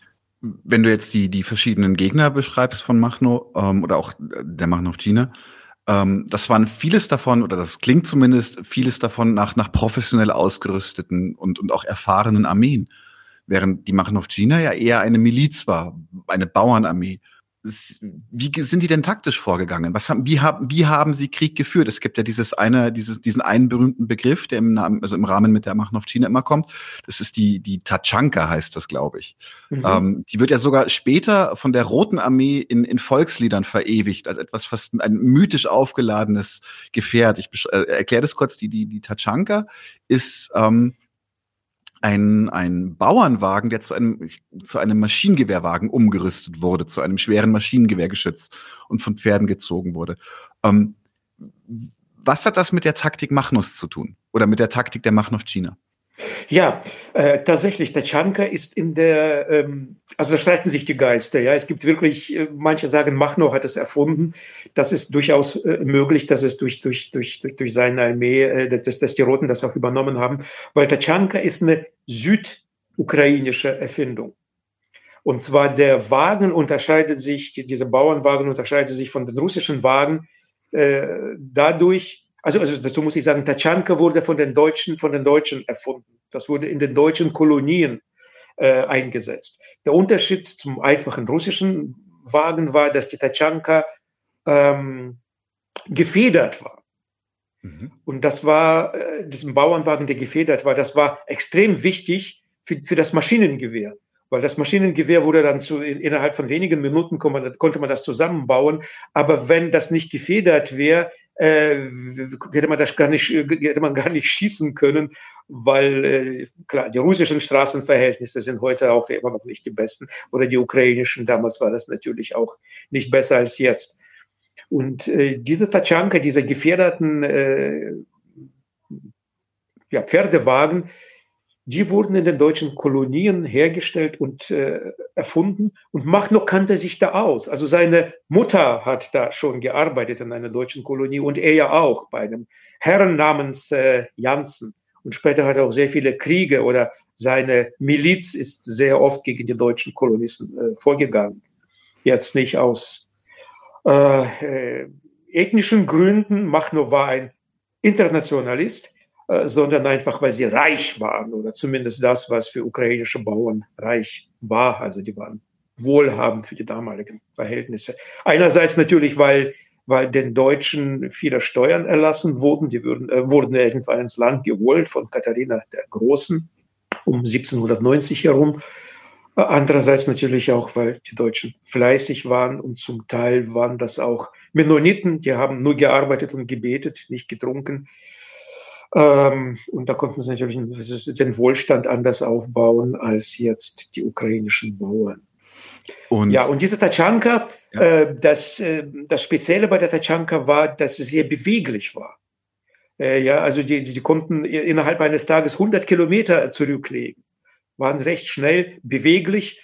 Ähm, man brauchte nur zwei bis drei Leute, also ein Kutscher und, und, und einer, der, der diese, diese, dieses Maschinengewehr ähm, bediente. Sie stellten sich äh, manchmal so im Kreis rum und beschossen dann äh, alles, was, was, was drumherum war. Und wie du schon richtig sagtest, es war eine Miliz, eine Bauernarmee. Das heißt, sobald sie zurück im Dorf waren, äh, wurde aus Tatschanka wieder ein Bauernwagen. Ja? Kam, das Pferd kam in den Stall, der Wagen kam, äh, kam in den Stall da oder, oder, oder in die Scheune und das Maschinengewehr Gewehr wurde vergraben und schon war das ein ganz normaler Bauer und nicht mehr der Revolutionäre, der, der da gekämpft hat. Das war das Spezielle auch an Machnus Armee, dass es mehrheitlich wirklich Leute aus der Gegend waren, mhm. aus der Südostukraine. Mhm. Und nur, nur für die Begrifflichkeit, also Tatschanka hieß das Gefährt schon, als es einfach ein Bauernwagen war. Uh, und die in, in der Zeit des, des Krieges kam dann man die Idee auf, dass man da ein Maschinengewehr quasi auf, aufsetzt, aufschraubt. Genau, Tatschanka heißen diese Bauern, diese speziellen Bauernwagen. Es gibt ja verschiedene Bezeichnungen dafür. Äh, was weiß ich, man kann ja auch äh, Kutsche oder Droschke sagen oder mhm. was weiß ich, sonst was. Und Tatschanka, das genau die waren auch so schön bemalt, diese Deutschen, äh, so mit, mit, mit, mit, mit, mit Blümchen und, und sonst was, so wie die Deutschen halt. Also geben sich viel Mühe. Die Ukrainer haben sich da wenige Mühe gegeben. Mhm. Tatsächlich, diese, diese asymmetrische Kriegsführung war ja recht erfolgreich. Die haben eine breite Schneise gezogen. Äh, wo, wo immer sie kamen, die Leute hatten durchaus Angst vor ihnen. Ähm, ich habe auch schon mehrfach gehört, dass, dass der, der Sieg der Roten Armee gegen die Weiße Armee, dass der zumindest mal begünstigt wurde durch die Unterstützung der, der Machnowtschina. Das ist natürlich jetzt auch spannend, weil sie haben, die Bolschewiki und die Machnowtschina haben sich bekriegt, aber hatten aber auch immer wieder Bündnisse. Gab, gab es da einen Schulterschluss, einen, ein, ein Zweckbündnis? Ja. Genau. Also äh, erstmal zwei Sachen. Jetzt nochmal zu, zu Machnow, äh, weshalb er so legendär war. Er hatte durch seine schauspielerische Kunst, der hat manchmal Sachen gebracht, eben auch mit diesem Tatschanka. Wir hatte, einmal hatte eine Millionenstadt oder jetzt ist es Dnipro, Millionenstadt erobert. Wir hatten sie erobert. Die Bauern kamen zum Markt mit Kartoffeln. Ja, also ganz viele Bauernwagen kamen dahin. Äh, alle haben gedacht, das sind Bauern. Das waren aber Machnowze. Unter den Kartoffeln waren, äh, waren Maschinengewehre versteckt. So haben sie die ganze Stadt erobert. Oder äh, eine Hochzeit, eine ukrainische Hochzeit äh, deutsche Besetzung noch oder die österreichische Besetzung, die singen und feiern, gehen, äh, gehen neben dem, äh, neben dem Quartier, wo die Österreicher stationiert sind, auf einmal beginnen sie zu schießen, weil Machno als Braut verkleidet, ja, äh, Machno als Braut verkleidet, nimmt das Gewehr und dann erschießen sie, erschießen sie die Leute. Ja. Also der, der war wirklich durch ähm, seinen Mut, Tollkühnheit, äh, das war wirklich einmalig und der war legendär. Jetzt ähm, zu Machnos Einfluss oder Bedeutung im, im, im, im, im, im, in, der, in der russischen, äh, im russischen Bürgerkrieg. Also ich würde sagen, da gibt es auch andere Historiker, die das bestätigen, Machnos Einfluss war entscheidend. Also dieser eine Mann, da muss man sich überlegen, der nur deshalb nicht hingerichtet wurde, weil irgendein Pfarrer, irgendein Pope äh, seine Geburtsurkunde Urkunde gefälscht hat. Durch seine Siege gegen die Weißen hat er sie dermaßen geschwächt und einmal gegen die Diniken, das war ein General, später Wrangel war ein anderer General, ein Jahr später, er hat denen die entscheidende Niederlage bei der Krim äh, zugefügt, so dass die Kommunisten tatsächlich die Weißen dadurch besiegen konnten, nur durch dadurch, dass Machno so gegen die, aber auch gegen äh, die ukrainische Nationalarmee, gegen, gegen Petlura gekämpft hat, da hat sie entscheidend geschwächt. Und bei dieser, bei dieser Schlacht äh, um die Krim, die entscheidende Schlacht, da sind die Russen dann äh, aus, äh, emigriert. Ganz viele Leute sind emigriert. Die, die nicht emigriert sind, sind, sind alle von den Bolschewiken erschossen worden. Und nachdem die Machnowzi die Weiße Armee bekämpft haben, da an der Halbinsel Krim, sind sie hinterher, also schon zurück zurück äh, ritten da, Richtung Gulai-Pole, sind sie von den Roten aus dem Hinterhalt eingeholt worden und vernichtet worden. Und das hat sich dreimal äh, wiederholt. Ich kann die Stelle auch mal vorlesen. Die muss ich mal suchen. So, das schreibt der Rudolf Rocker, deutscher Anarchist und Publizist. Den roten Machthabern im Kreml und besonders Trotzki war diese Bewegung von Anfang an ein Dorn im Auge. Trotzki schon deshalb, weil er als Kriegsminister schwer verwitten konnte, dass außerhalb der bolschewistischen Diktatur noch eine große und mächtige Volksbewegung bestand, die seiner Machtbefugnis nicht unterworfen war und trotzdem große und entscheidende militärische Erfolge zu verzeichnen hatte. Solange die Bolschewisten von der Gegenrevolution selbst noch schwer bedroht waren, konnten sie es natürlich nicht wagen, gegen Machno und seine Anhänger zu einem großen Schlag auszuholen. Umso weniger, als ihnen die Machnowschina im Kampf gegen Petlyura und Wrangel, also gegen die National, ukrainische nationalistische Armee und, und, und, die Weiße Armee, die besten und im Fall Deniken sogar entscheidende Dienste leistete. So war denn auch die Stellung der bolschewistischen Presse Machno gegenüber sehr verschieden und wechselte beständig, je nach den Umständen. Solange man Machno brauchte, wurde er in den kommunistischen Blättern als der große Volksheld der Ukraine, der wahre Hüter der Arbeiter- und Bauernrevolution gefeiert und bis in die Wolken erhoben. Kaum aber war die jeweilige Gefahr beseitigt, so wurde er in denselben Blättern als gewöhnlicher Bandit, Organisator von Judenpogromen und Konterrevolutionär angeprangert. Dieses Spiel wiederholte sich dreimal in drei Jahren. Ähm, das heißt, dreimal ist äh, Machno, ist, ist er mit den Bolschewiki zu, zusammengegangen. Dazu muss man auch sagen, aus der damaligen Zeit äh, gesehen. Also wir wissen ja heute, was, was, was, was, was, was, was aus der Sowjetunion oder was aus Russland äh, geworden ist damals gab es ja natürlich, das waren alles Sozialisten, das waren alles Revolutionäre. Und die Slogans der, der, der, der Kommunisten, der Bolschewiki, hat Lenin den, den Anarchisten entnommen. Äh, Land den Bauern, Fabriken den Arbeitern, Macht den Räten. Das haben die Bolschewiki gesagt. Äh, Nichts wurde umgesetzt. Das wurde ja alles, das Land wurde verstaatlicht, die Fabriken wurden verstaatlicht und äh, die Macht wurde der, der, der, der kommunistischen Diktatur, äh, von der kommunistischen Diktatur beansprucht. Aber, und das sagte Machno damals auch, ich bin in erster Linie Revolutionär, in zweiter Linie Anarchist. Das heißt, für ihn war es wichtig, ja, die Weißen äh, erstmal die Weißen zu bekämpfen, den Zaren zu bekämpfen. Da war sozusagen der, der erstmal der, der, der größte Hass und Zorn auf die, auf, auf diese Bewegungen. Mhm. Sie haben dann ja hinterher aus allen Rohren auf ihn geschossen, auch propagandistisch. Ähm, du hast es ja schon vorgelesen gerade, was ihm dann, immer wenn sie gerade nicht äh, äh, gut mit ihm waren, was sie ihm nachgesagt haben. Äh, ein brutaler, schlechter Säufer, Bandit und eben auch, und da würde ich gerne kurz noch drauf eingehen, ein Antisemit auf dessen Kappe angeblich einige Massaker an Juden gehen. Jetzt ist die Frage, ist das alles Quatsch? Äh, an welchen Vorwürfen ist deiner Meinung nach ein bisschen was dran und welche davon sind einfach aus der Luft gegriffen? Also, äh, das macht nur ein Antisemit war, ist, das, das ist eine komplette Lüge. Ja, das ist wirklich, seine Armee war die einzige, die keine Pogrome veranstaltet hat. Das muss man so sagen. Naja, also die Bolschewiki haben nicht viele Pogrome äh, veranstaltet, aber es gab da auch Kosaken, die für die Bolschewiki gekämpft haben. Äh, und äh, dass, dass, dass die Kosaken Antisemiten waren, dass die Tradition ist 400 Jahre alt. Ja, so. Äh, die wurden aber auch bestraft, das muss man dazu sagen. Also die Bolschewiki, die natürlich auch, wo viele, viele Juden äh, beteiligt waren, Trotzki war ja auch Jude, das wurde verfolgt.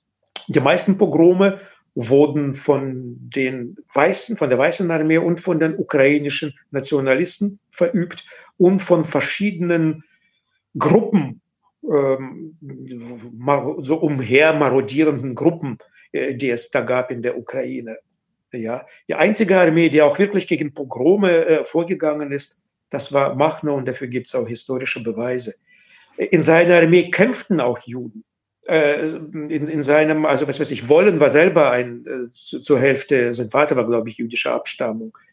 Äh, also viele, viele, es gab äh, jüdische Artillerieeinheiten. das heißt, dass das Macht nur ein Antisemit war, äh, das ist absolut äh, gelogen. Was Marodieren angeht, ja natürlich, das ist ja eine Armee, die, die, die, das ist eine stehende Armee oder sie bewegende Armee, die müssen ja von irgendwas leben. Die Leute müssen essen. Äh, es ist aber auch, sind aber auch äh, tatsächlich Fälle bekannt, wo Machno selbst Leute erschossen hat, die marodiert haben. Machno hat immer gesagt, nehmt euch das, was ihr für euch braucht. Ja, es gibt da wirklich lustige Geschichten. Da schreibt, äh, das ist auch im Buch, äh, ich werde das jetzt nicht vorlesen, und da beschreibt ein Mann, wer von einem Machnowzi in der Stadt überfallen worden war und der sagt ihm, gib mir deine Hose. Ja, und er sagt, äh, ich, ich, ich habe nur eine Hose. Ich, äh, sagt, es ist mir egal, äh, gib, gib mir deine Hose. Ich kann mich ja nicht draußen ausziehen. Dann ist er zu ihm nach Hause gegangen, hat ihm zu Hause die Hose gegeben, ja, äh, zu essen gegeben, diese Machnowze und diese, die, diese Machnowze sagte, ja, Machnow verbietet uns äh, zu marodieren, aber das, was wir brauchen für uns, äh, das nehmen wir uns. Es gibt noch eine andere Geschichte, also eine persönliche Geschichte, die ich noch äh, erzählen kann. Ich habe mal eine Frau kennengelernt, eine alte Frau. Das war leider die Zeit, wo ich mich mit Machner noch nicht beschäftigt habe. Ich war 17. Äh, ich kannte natürlich Machner aus den sowjetischen Geschichtsbüchern und kam mit dieser älteren Frau ins Gespräch. Die kam aus, aus, aus Russland und äh, aus der Ukraine und äh, lebte schon viele Jahre in Israel. Und sie erzählte mir, dass sie als Kind von Dnipro, das heutige Dnipro, nach Odessa geflohen sind, mit dem Zug natürlich damals, und sind von Machnowzi überfallen worden. Und ich sagte, oh, ihr seid überfallen worden. Und wie, wie habt ihr das überlebt? Äh, er hat doch alle Juden erschossen. Äh, wussten Sie nicht, wussten die nicht, dass ihr Juden seid? Er sagte, das ist totaler Quatsch.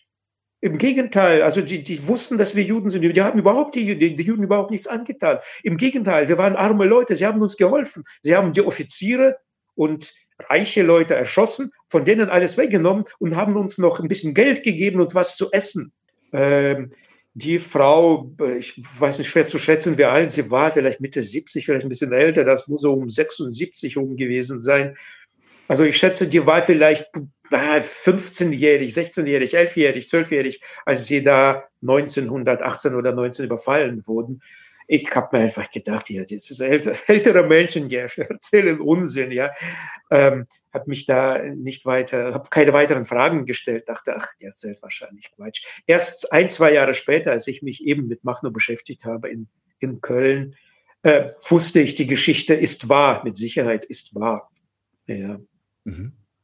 Das, ähm, eine Sache ist aber ein, ein, ja, schon ein gemeinsamer Nenner, der immer wieder hochkommt. Das ist, es ist schon eine sehr, sehr raue Zeit. Also man geht mit gegen, gegeneinander von allen Seiten mit einer außerordentlichen Brutalität vom, mit einer Brutalität, die wir uns hier ja äh, in, in Mitteleuropa, Köln, Berlin äh, eigentlich gar nicht wirklich vorstellen können. Es gibt eine Geschichte, die erwähnst du im Hörspiel und im Buch, deswegen denke ich, die ist wichtig. Und zwar ist das eine Geschichte, wo wo Machno wütend wird, und zwar so richtig wütend. So wütend, dass er einen Pfarrer bei lebendigem Leib verbrennen lässt. Und äh, das kann man auch nicht, glaube ich, als Propaganda abtun, weil auch andere, du, sind dann auch Anekdoten, dass andere Leute ihm diese Sache dann weiterhin vorwerfen, sagen, na du erinner, als er sie irgendwie ähm, rügt für ihre Brutalität, dass sie sagen, na du beschwer dich mal nicht, du hast hier Popen anzünden lassen. Ähm, Kannst du uns dazu ein bisschen was sagen? Das ist ja nun wirklich, wirklich eine krasse Geschichte. Was, was ist da passiert und was bedeutet es auch zum Beispiel für dein Bild von Nestor Machno? Oh ja, Brutalität. Das schreibt zum Beispiel Alexander Bergmann, russisch-amerikanischer Anarchist, der auch in der Ukraine war zu der Zeit. Manche Teile der Ukraine haben allein im Zeitraum 1917 bis 1920 14 verschiedene Regime erlebt. Und jedes von ihnen hat gewaltsame Eingriffe in die normale Existenz, eine Erschütterung des Lebens in seinen Grundfesten mit sich gebracht. Gesellschaftsklassen wurden zerstört, alte Bräuche und Traditionen abgeschafft, kulturelle Barrieren niedergerissen. Die Instinkte Hunger und Furcht sind zum einzigen Leitmotiv des Denkens, Fühlens und Handelns geworden. Ungewissheit durchdringt alles und setzt sich fest. Sie ist die einzige konkrete fassbare Wirklichkeit. Ethische Werte sind aufgelöst. Die dünne Schicht Zivilisation ist abgetragen. Geblieben ist nichts als der nackte Selbsterhaltungstrieb und die allgegenwärtige Furcht vor dem nächsten Tag. Ja, das beschreibt, glaube ich, ziemlich gut die Situation in der, in der Ukraine während des Bürgerkriegs. Ja, das ist wirklich weh, darüber zu reden, angesichts dessen, das, was, was, was da jetzt in der Ukraine passiert. Und was denn äh, das Verbrennen von, von, äh, von, von, von, von Popen äh, anbetrifft, an dem Tag hat, hat, hat, hat Macht nur eine Schlacht verloren. Ich glaube, sogar hat er gegen die deutschen Siedlungen äh, gekämpft, die, gegen die deutschen Kolonisten, die von den Deutschen aufgerüstet worden waren und hat ganz viele Leute verloren, also mehrere Dutzend oder hunderte Leute, verloren. Und dann war eben dieser, dieser einer Pope, der predigte, dass die Deutschen äh, ein zivilisiertes und kluges äh, Volk sind und man sollte sich denen gegenüber gut verhalten. Äh, er hat gleichzeitig, was ich eigentlich noch viel brutaler finde, äh, nicht nur diesen Popen umgebracht, sondern ein junges Mädchen aus einer deutschen Siedlung, äh, weil er dachte, das ist eine deutsche, deutsche Spionin. Also mit anderen Worten, Machno war mit Sicherheit, so wie die anderen äh, Armeen auch, äußerst brutal. Das, das, das, da kann man, das kann man auch nicht rechtfertigen. Also in meinem Buch beschreibe ich ja auch die Verbrechen gegen die deutschen Kolonisten, da, die von Machno, Machnos Armee verursacht wurden. Nicht von ihm selbst oft, ne? also das muss man dazu sagen, sondern von, von, von, von seinen Mitkämpfern. Ähm, ja, die Brutalität gehört, gehörte zu dieser Bewegung dazu. Ich finde nur, man kann diese Zeit nicht mit unseren Augen aus der heutigen Zeit beurteilen. Man muss die Zeit so beurteilen, wie äh, die historische Zeit so beurteilen, als würde man in dieser Zeit leben äh, jetzt aus meiner Kölner Südstadt, äh, Südstadt Liberta, Liberta, liberalen linken äh, Blase ist es natürlich furchtbar und ganz viel Gewalt und das kann man auch nicht gutheißen. Ähm, aber die Zeit damals war, war anders. Ich, ich würde mich wahrscheinlich, so wie ich heute bin und denke, nicht Mach nur anschließen. Ich würde, glaube ich, mhm. versuchen, ich würde versuchen, das Land zu verlassen mhm. ähm, damals. Ähm, ja, das, was so die Brutalität angeht. Weil du auch gefragt hast, wie ich dazu stehe. Ja, mhm. Wie soll man da, da, dazu stehen? Man kann es nicht gutheißen, aber es ist die Zeit und äh, es geht weder darum, äh, das gut zu heißen, noch das irgendwie äh, zu verzeihen oder zu rechtfertigen. Das, das war die Zeit damals. Mhm. Nach dem Zerwürfnis mit der Roten Armee oder dem, dem finalen Zerwürfnis mit der Roten Armee ging es ja relativ schnell. Ich glaube, er wurde, wurde schwer verwundet, mehrfach. Und die Machtmaschine ist relativ, relativ, eigentlich relativ schnell wieder zerfallen. Genauso schnell, wie sie aufgebaut wurde, hat sie sich wieder in alle Winde verstreut. Ähm, du hast das jetzt nicht exakt so geschrieben, aber gibt es, gibt es eine Wechselwirkung also eines verwundeten Nestor Machno und dem kompletten Zerfall der Machnowtschine? Also, jein. Machno wurde mehrmals verwundet. Also, der, glaube ich, insgesamt 14 Mal oder 15 Mal. Das ist ein Wunder, äh, dass, dass er überhaupt äh, nicht, äh, nicht erschossen worden ist und nie, nie erwischt worden war. Wobei, das ist das Schicksal. Ne? Also, seine ganze, seine vier Brüder sind alle im Krieg, im Bürgerkrieg äh, erschossen worden oder äh, umgebracht worden, obwohl sie zum Teil auch nicht politisch waren. Es hat ihm schon wehgetan. Aber er selber nicht, obwohl er immer an der toll kühn und mutig immer an der vordersten Front äh, gekämpft hat. Machno war, äh, hatte Typhus. Er war lange Zeit sehr krank. Und nicht nur er, sondern die halbe Armee. Das war eine Typhus-Epidemie. Und das hat natürlich beige dazu beigetragen, dass diese große Armee, 80.000 äh, Leute, da nach und nach mit den Kämpfen aufgehört haben. Also ich habe die gegen die Weißen gewonnen und dann kam Typhus und wie gesagt, das war eine, immer noch eine Bauernarmee. Das heißt, sie haben gekämpft, sie haben gewonnen. Äh, es ist ja nicht so, dass man, das ist, das ist zurück in ihr Dorf äh, geritten, zu gucken, was, was, was da los ist. Vielleicht mal die Frau zu sehen und vielleicht mal äh, die Frau vielleicht, vielleicht noch mal ein Kind zu zeugen und später wieder zu, zu machen und zurückzukehren. Was auch immer. Es war natürlich keine reguläre Armee.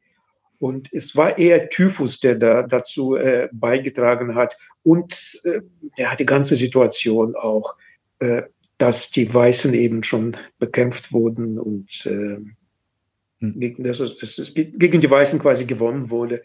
Das alles hat dazu beigetragen. Und 1920 wurde Machno schon, oder 21, vor allem 21, wurde er gejagt von den Roten. Äh, waren, glaube ich, paar hundert Kämpfer nur noch übrig geblieben. Und dann muss man auch sagen, dass die ukrainische Bauernschaft sich gegen Machno gewendet hat. Die hatten genug vom Krieg. Mhm. Ja, vier Jahre, vier Jahre Erster Weltkrieg, vier Jahre äh, Bürgerkrieg oder drei, also insgesamt sieben, sieben, acht Jahre im Krieg. Und Machno wurde auch nicht mehr zum Befreier, sondern zum Besetzer. Weil wenn du 500 Leute hast, du kommst ins Dorf, du brauchst neue Pferde, du brauchst Futter für dich, also Futter, Futter für die Pferde, du, du brauchst Essen für deine Armee. Und äh, das hat dazu beigetragen, das hat ihm wahrscheinlich auch wehgetan, dass die Bauernschaft, das Volk sich gegen ihn gewendet hat. Äh, das war aber irre, der konnte nicht erwischt werden. Äh, die Rote Armee hat äh, Tausende von Kräften äh, eingesetzt, um ihn zu erwischen. Sie konnten ihn nicht erwischen. Der ist sogar, wie gesagt, auch äh, entwischt, nach Rumänien entwischt und ist später dann über Polen und Deutschland nach Frankreich geflohen. Mhm.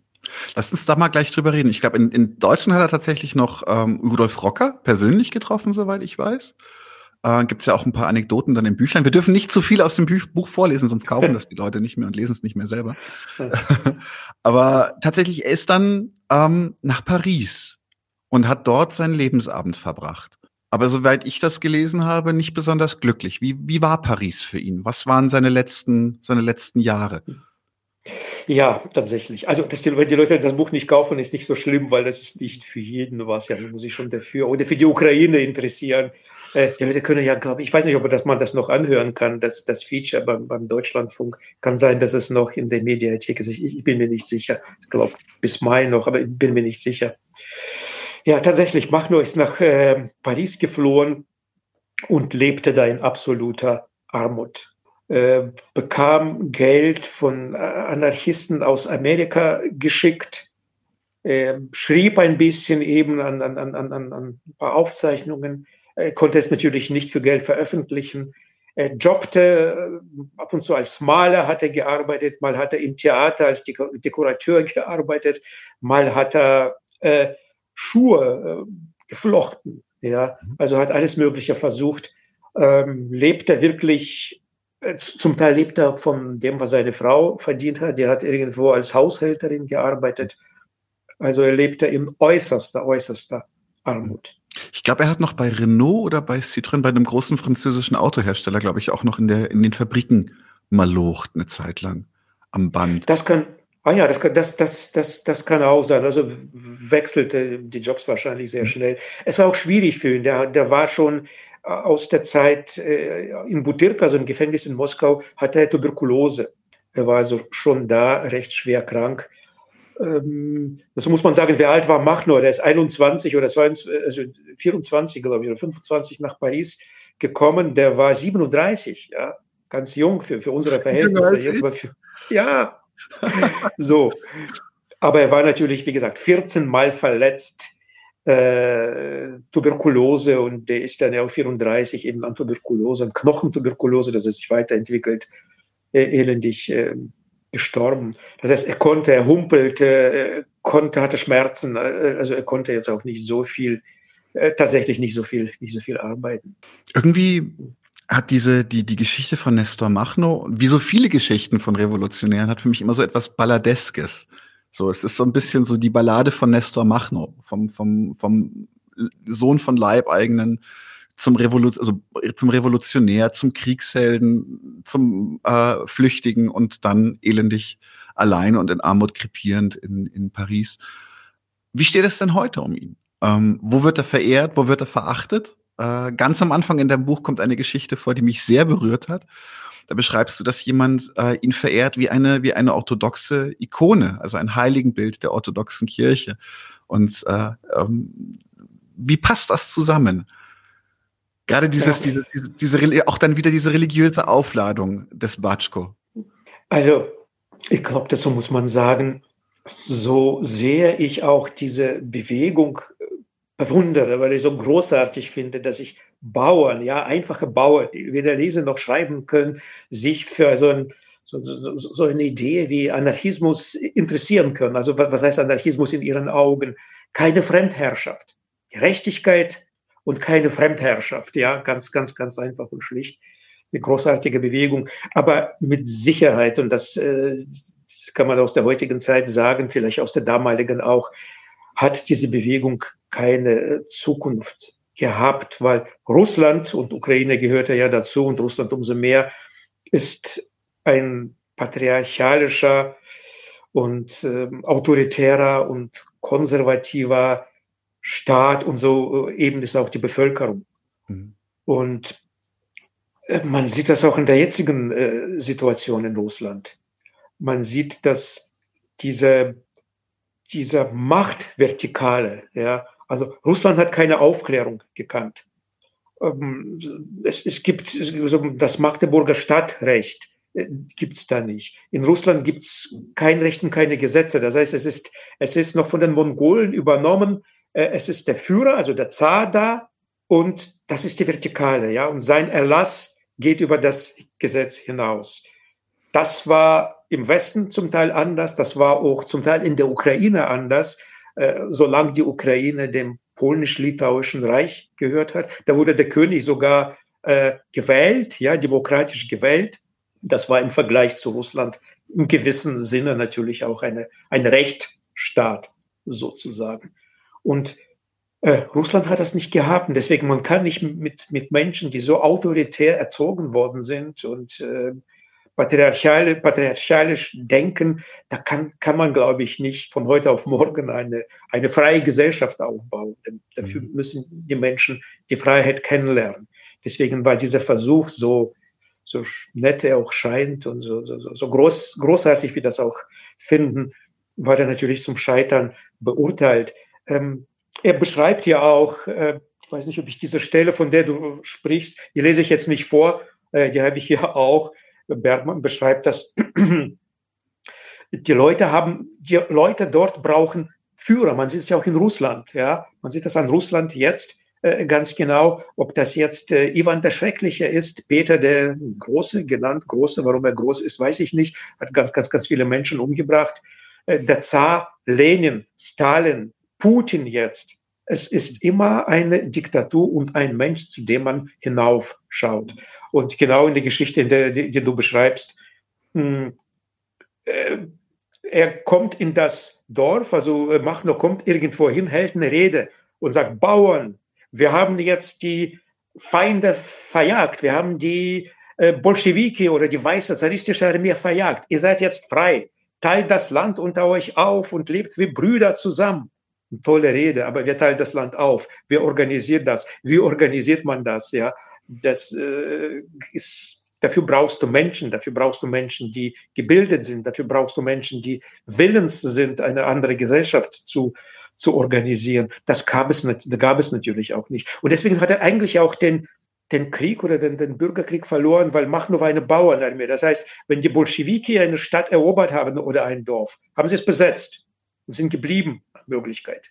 Machno hat irgendwas befreit, ist dann weitergegangen. Ja, gesagt, das ist, die Stadt ist befreit oder das, das, äh, das Dorf, das Städtchen ist befreit. Äh, da passiert aber natürlich viel zu wenig, weil da war keiner da und zwei, zwei, zwei Tage später kamen dann die Weißen oder die, die, die Nationalisten oder die, die Bolschewiki oder sonst was. Wie gesagt, allein in Kiew oder in vielen Städten ähm, das, hat, hat man die, sind die Machtverhältnisse da 14, 14, 15, 16 Mal, 12 Mal, also hin, hin, hin, und, hin und her gegangen.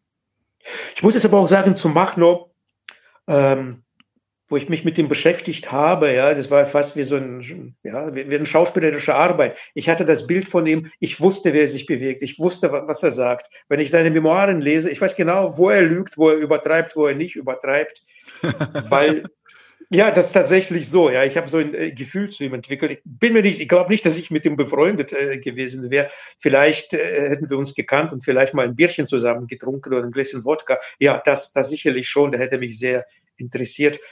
Aber für mich ist das nicht so weit weg mhm. inzwischen, weil ähm, mein Großvater, den ich jetzt äh, nicht gekannt habe, äh, er ist vier Jahre älter als Machno.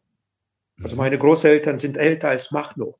Und die kommen aus derselben Gegend, also auch aus der Südukraine, aus einem kleinen Städtchen, ich glaube Luftlinie 150 Kilometer entfernt. Ich kannte ihn zwar nicht, aber ich kenne natürlich meine Mutter. Das heißt, wie die Leute gesprochen haben, der Humor, die, die Art, sich auszudrücken, das ist gar nicht weit weg. Deswegen glaube ich, dass ich ein Gefühl für Machno habe. Ja, ähm, für, für, sein, für, für sein Wesen und äh, seine, Persönlichkeit. Ich weiß nicht, ob es ins Deutsche sich das übertragen, übertragen lässt und, und, sonst was. Gar nicht. Ja, aber deine Frage war noch eine andere, ja. Du hast. Ähm, genau, einfach dieses, dieses, wie, wie es heute um ihn steht, wo er verehrt wird, wo, er, wo er mhm. verachtet wird. Ähm, ich weiß, also es gibt zum Beispiel, es gibt ähm, mindestens zwei ich weiß die Namen nicht mehr, äh, Produktionen aus der, aus der Sowjetunion über die russische Revolution, in denen er auch vorkommt. Und jedes Mal ist er wirklich, also, also als die absolute versoffene Giftkröte dargestellt. Also die, die mögen ihn bis heute nicht besonders. Oder zumindest äh, in der Sowjetunion mochten sie ihn gar nicht. Ähm, auf der anderen Seite wird er auch von deutschen Anarchisten äh, immer wieder aus dem Hut gezogen. Und manchmal, manchmal befremdet mich das selber ein bisschen, weil es eben eine so andersartige Geschichte, eine so andersartige Situation war, die sich in meinen Augen, auch wenn ich sie unglaublich aufregend zu lesen fand, die lässt sich auf, kein, auf keine deutschen Verhältnisse projizieren für mich sinnvoll. Es, es, bleibt in der Ukraine die Geschichte. Deswegen verstehe dich total, wenn du sagst, so ich, ich als Ukrainer, äh, der, der diese Generation noch kannte, ähm, habe da ein Gefühl für. Für mich ist es, für mich ist es wie ein, wie ein aufregender anarchistischer Abenteuerroman gewesen. Ich will jetzt damit auch überhaupt nicht kleinreden oder schlecht mhm. reden. Ich, äh, ich finde, jeder, jeder, jeder Anarchist sollte die Geschichte der, der, der, der anarchistischen Bewegung kennen. Dazu gehört machen und zweifelsohne. Ähm, ja, aber du hast es ja ein bisschen selber beschrieben. Ähm, wo, wo ist er dir denn überall begegnet? Ja, äh, es ist wichtig, es ist genau richtig, was du sagst. Um das zu verstehen, Bewegung zu verstehen, muss man auch die russische Bauernschaft verstehen. Ich habe es in meinem Buch, das musste ich äh, auch lernen, ich wusste das auch nicht. Äh, die russischen Bauern waren ja ganz anderes organisiert. Mhm. Die hatten kein Land. Es gab eine, quasi im Dorf gab es so eine Art, ähm, wie soll man das sagen, Zentrale und das Land wurde immer umverteilt. Das wurde den Bauern zum Bearbeiten gegeben, also zum Beackern gegeben. Und zwar sehr gerecht.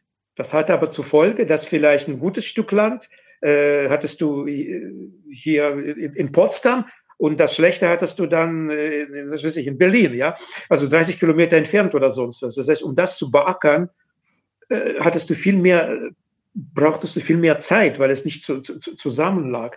Und du hattest auch nie das Gefühl, wie ein europäischer Bau, das ist mein Land und ich muss das pflegen oder sonst was, weil das wurde dir nur für ein paar Jahre zur Verfügung gestellt. Das heißt, der Ertrag war, glaube ich, acht oder 16 Mal so niedrig wie in den Vereinigten Staaten oder in Europa von den ukrainischen oder russischen Bauern.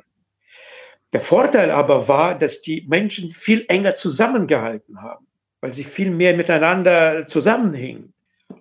Das erklärt auch vielleicht ein bisschen die Bauernarmee oder den, den sozialen äh, Zusammenhalt der damaligen Zeit. Da so ein bisschen zu, zu, zu um, um, um, das, um, um das zu verstehen, äh, wie, wie, wie so eine Armee damals entstehen konnte. Was die Frage heute angeht, macht nur heute, muss ich leider sagen, der ist äh, salonfähig geworden. Und zwar überall. Ja, selbst bei den Russen. Also es gab eine Soap, also so eine, der, äh, Soap war das nicht, das waren zehn Teile oder acht Teile, aber sehr soapig gemacht über Machno. Ich habe mir so ein bisschen zehn Minuten reingeschaut. Super Kostüme und Ausstattung, Pferde, das ist wirklich ganz, ganz interessant. Wer sich interessiert, einfach auf YouTube äh, Machno, das taucht dann direkt, glaube ich, als Serie auf. Da kann man sich ein paar, paar, paar Bilder oder ein paar, paar, paar, paar Sachen angucken. Dass man die Sprache nicht versteht, überhaupt kein Problem, weil die Dialoge sind so schlecht geschrieben, so unecht. Die Figur Magnus ist so, wie du schon richtig sagst, wie so ein Hänsel ist er da gezeichnet worden, äh, entspricht überhaupt in keinster Weise der Realität. Er war sehr kernig, Magnus. Ja. Äh, auch, äh, war, wusste, was er tat und er war in keinster Weise irgendwie, äh, ja, er hatte seine Phasen, seine, seine, seine Suchtphasen, aber war kein, kein versoffener Idiot oder sonst was. Und ähm, für die Russen ist er deswegen äh, salonfähig geworden, weil er jetzt nicht für eine unabhängige Ukraine gekämpft hat. Er war kein ukrainischer Nationalist. Er hat für eine unabhängige Südukraine, aber nicht als Land, sondern als Fleckchen, Fleckchen Land. Ja, als Anarchist wollte er keinen Staat haben. Das heißt, er ist sogar für die Russen ähm, salonfähig. Für die ukrainischen Nationalisten äh, leider auch, wird er auch äh, ich würde fast schon sagen, missbraucht, weil er natürlich gegen die Russen gekämpft hat, ja, gegen die Bolschewiki, gegen die Weiße Armee. Also war er einer von uns, er war Ukrainer. So, also äh, mach nur, wie gesagt, er würde sich vermutlich im Grabe umdrehen, weil er jetzt wüsste, wer sich alles äh, ihm auf, auf seine Fahnen schreibt. Mhm. Das ist so zum, zum jetzigen, zu, zum jetzigen Stand der Machno. von, von, des, des Namens Machno. Ja, Ich glaube, also ich fürchte, es würde vielen, vielen Revolutionären so gehen. Äh, Machno, glaube ich, in, äh, ganz besonders, weil, weil gerade dieser, diese Bezugnahme der, der, der Ultranationalisten auf Machno ist, wirkt, wirkt auf mich auch völlig grotesk. Also das, äh ja, ganz, äh, so, so private, persönliche Geschichte. Ich war in Gulai-Pola und der Historiker, der mich da die, die, Stadt gezeigt hat und manche Sachen erzählt hat, Mischchenko, dem danke ich auch in meinem Buch. Äh, schöne Zeit mit dem haben wir auch ein bisschen was, äh, ein bisschen was auch zusammen gegessen und ein bisschen Wodka getrunken. War alles wunderbar. So ein, zwei Tage haben wir da zusammen verbracht. Ähm, glaub, den habe ich schon erwähnt. Sein Ur-Urgroßvater war äh, ähm, Regisseur in der Theater AG, in der Machno auch war, mhm. später ausgewandert. Er ist eher ein Rechter, würde mhm. ich mal sagen, so von seiner Ideologie her, obwohl er sich auch als ja, Machno sehr zugehörig fühlte. Er hat mir auch was geschenkt. Mhm. Rate mal, was er mir geschenkt hat. Komm nicht drauf, musst du mir sagen? Eine Patrone. Oh. Aus der Eine Zeit? Pat aus der Zeit, ja, ja. Eine Patrone okay. aus der Zeit. Ja. Kerniges Geschenk. Äh, ja, ich habe ein kerniges Geschenk, ja. Ich, äh, er wollte mir noch eine zweite, eine italienische, ganz selten, eine italienische Patrone schenken. Die gab es da wohl auch. Nee, danke, eine reicht. Was soll ich damit? Ich habe es tatsächlich über die Grenze geschmuggelt. Ja, ich bin da nicht. Ich hatte nur Handgepäck, als ich da zurückgeflogen bin und hatte es in meinem Rucksack. Das die Patrone ist nicht gefunden worden. Ja, ha, Glück ja, ich irgendwo, muss ich mal irgendwo noch liegen. Ja. Sehr gut. Ja, tatsächlich, jetzt geht schon in die, in die letzte Frage. Und zwar ein bisschen um dich. Ähm, wie geht's jetzt weiter für dich? Äh, hat, hat, hat das Thema Machno einen Abschluss gefunden in dem Buch für dich? Sagst du, okay, jetzt ist gut, ich ziehe jetzt weiter oder begleitet er dich immer noch in deinem Leben? Äh, nee, Machno hat mit, mit, mit, mit Machno begleitet mich eigentlich insofern jetzt wieder in meinem Leben, weil die Ukraine wieder im Krieg ist. Mhm. Und ähm, muss ich ganz ehrlich sagen, abgesehen von persönlichen äh, Schlägen, hat mich das schon äh, die letzten zwei Wochen sehr, sehr mitgenommen. Äh, jetzt nicht nur, weil, also hauptsächlich natürlich, weil Millionen von Menschen auf der Flucht sind, traumatisierte Kinder, tote Menschen und Existenzen werden zerstört. Aber auch die Folgen des, des Krieges. Ich glaube, wir werden in, in der dritten Welt wird, wird, wieder, wird wieder hungern, weil die Ukraine jetzt auch kein, kein, kein Korn liefern wird.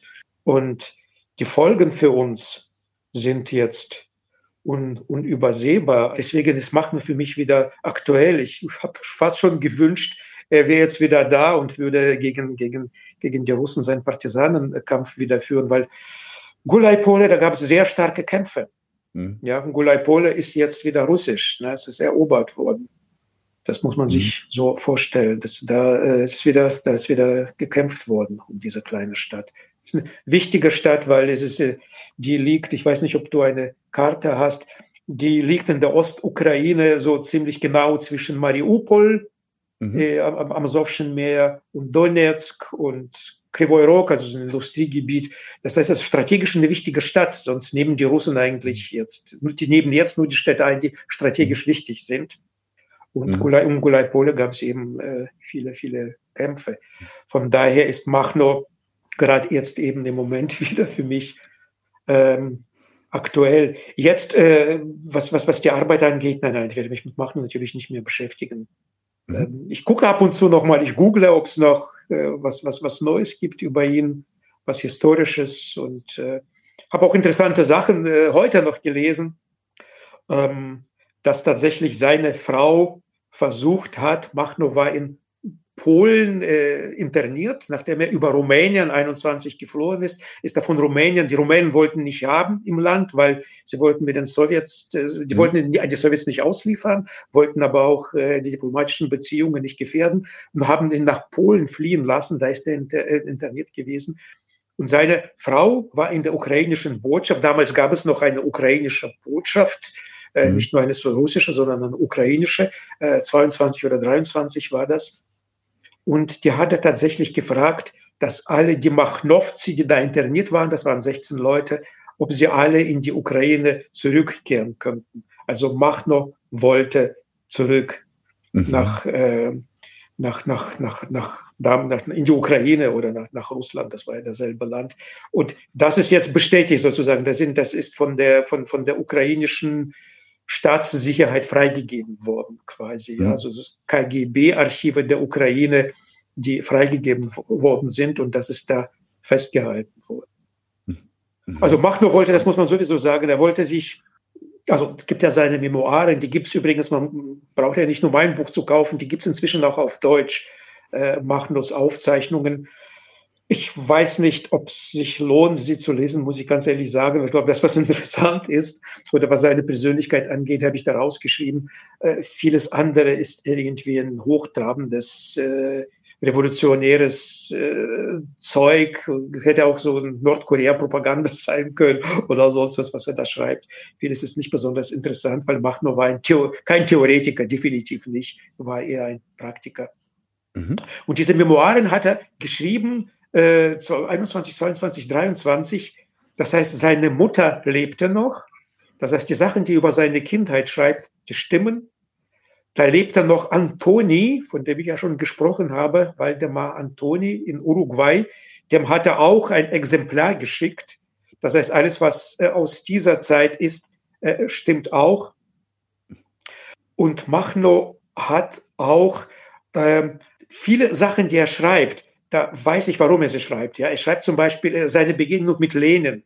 Mhm. Ich habe Teile davon äh, übersetzt in meinem Buch, nicht das Ganze. Er beschreibt Lenin.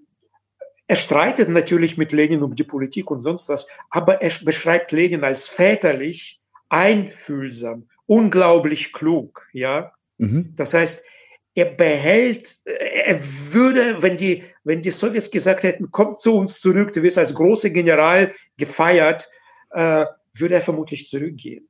Er beschreibt auch äh, in seinem Buch seine Zeit äh, im Gefängnis, dass er da mit den Ukrainern, mit den ukrainischen Nationalisten äh, geredet hat und beschreibt, dass er sich immer als Ukrainer gefühlt hat und äh, er, er, verliert das Gesicht nicht. Er sagt, naja, ich wollte ja keinen ukrainischen Staat, aber die Sprache und diese Leute, wir hatten schon, wir fühlten uns wie zu mhm. Hause. Das heißt, wenn es da wieder Petlura oder Nation, ukrainische nationalistische Armee weitergekämpft hätte, der wäre wieder zurückgekommen, um weiterzukämpfen, auch für die unabhängige Ukraine. Also er konnte im, im normalen Leben natürlich nicht Fuß fassen und nicht normal leben, nachdem du jahrelang als dein, dein, Leben als Revolutionär äh, gelebt hast oder im Knast gelebt hast, da kannst du, glaube ich, nicht äh, äh, Tee trinken zu, mit, mit, mit Kuchen nachmittags und abends gehen wir mal spazieren und gucken uns äh, vielleicht äh, eine Ausstellung mit neuen Blumen, mit, mit, mit frischen Blumen oder keine Ahnung was. Ja, mhm. das war natürlich nicht sein, nicht sein Ding. Das, das ging nicht mehr. Mhm. Ich bedanke mich erstmal für dieses wirklich aufregende und spannende Gespräch. Und ich fand es auch schön, dass du, dass du, dass du die, das Buch auch ein bisschen vorgelesen hast und sowas. Und natürlich ist es auch sehr, sehr lebendig geworden. Ähm, vielleicht sehen wir uns irgendwann mal in diesem Leben wieder, in irgendeinem, in irgendeinem Kontext. Würde mich sehr freuen. Ja, lieber Daniel, vielen Dank für, für die Anfrage, weil äh, auch für das Interesse, das freut mich, dass das ist jetzt 100 Jahre her oder über 100 Jahre her, dass noch immer ein Interesse ist, auch an, an so einem wichtigen Figur, so einen wichtigen Menschen wie Nestor und interessanten Figur wie Nestor Machnor und hat mir Spaß äh, gemacht, jetzt mit dir zu quatschen und ja, vielleicht äh, hören oder sehen wir uns nochmal. Danke dir. Danke. Leute, wir brauchen eure Hilfe. Wenn euch dieses Video gefallen hat, klickt auf Like, abonniert den Kanal und vergesst nicht das Glöckchen zu drücken, damit ihr benachrichtigt werdet, wenn wir neuen Content droppen. Außerdem solltet ihr uns überall folgen, wo wir verfügbar sind. Das ist Facebook, Instagram, Twitter und Twitch. Und wenn wir irgendwelche Ankündigungen machen oder Posts, dann shared, was das Zeug hält. Gebt uns all eure Liebe. Wir haben mittlerweile ziemlich signifikante Kosten. Wenn ihr es euch irgendwie leisten könnt, unterstützt uns doch auf Patreon. Dann kommt ihr auch in den Genuss verschiedener Vorteile, wie zum Beispiel Zugang zu unserer Discord-Community oder Zugang zu den ultrageheimen Patreon-Episoden, die wir dort posten. Außerdem könnt ihr uns natürlich auch über PayPal Spenden zukommen lassen. Außerdem haben wir mittlerweile einen eigenen Online-Shop. Das heißt, wenn ihr euch immer noch fragt, was ihr euren Lieben zu Weihnachten, Ostern oder sonst wie schenken könnt, geht dorthin und kauft duftes Merch. Alle Links dazu hier in der Beschreibung oder auch auf unserer Webseite 99zu1.de. Vielen Dank fürs Dabeisein, danke für die Unterstützung und wir sehen uns in diesem Theater.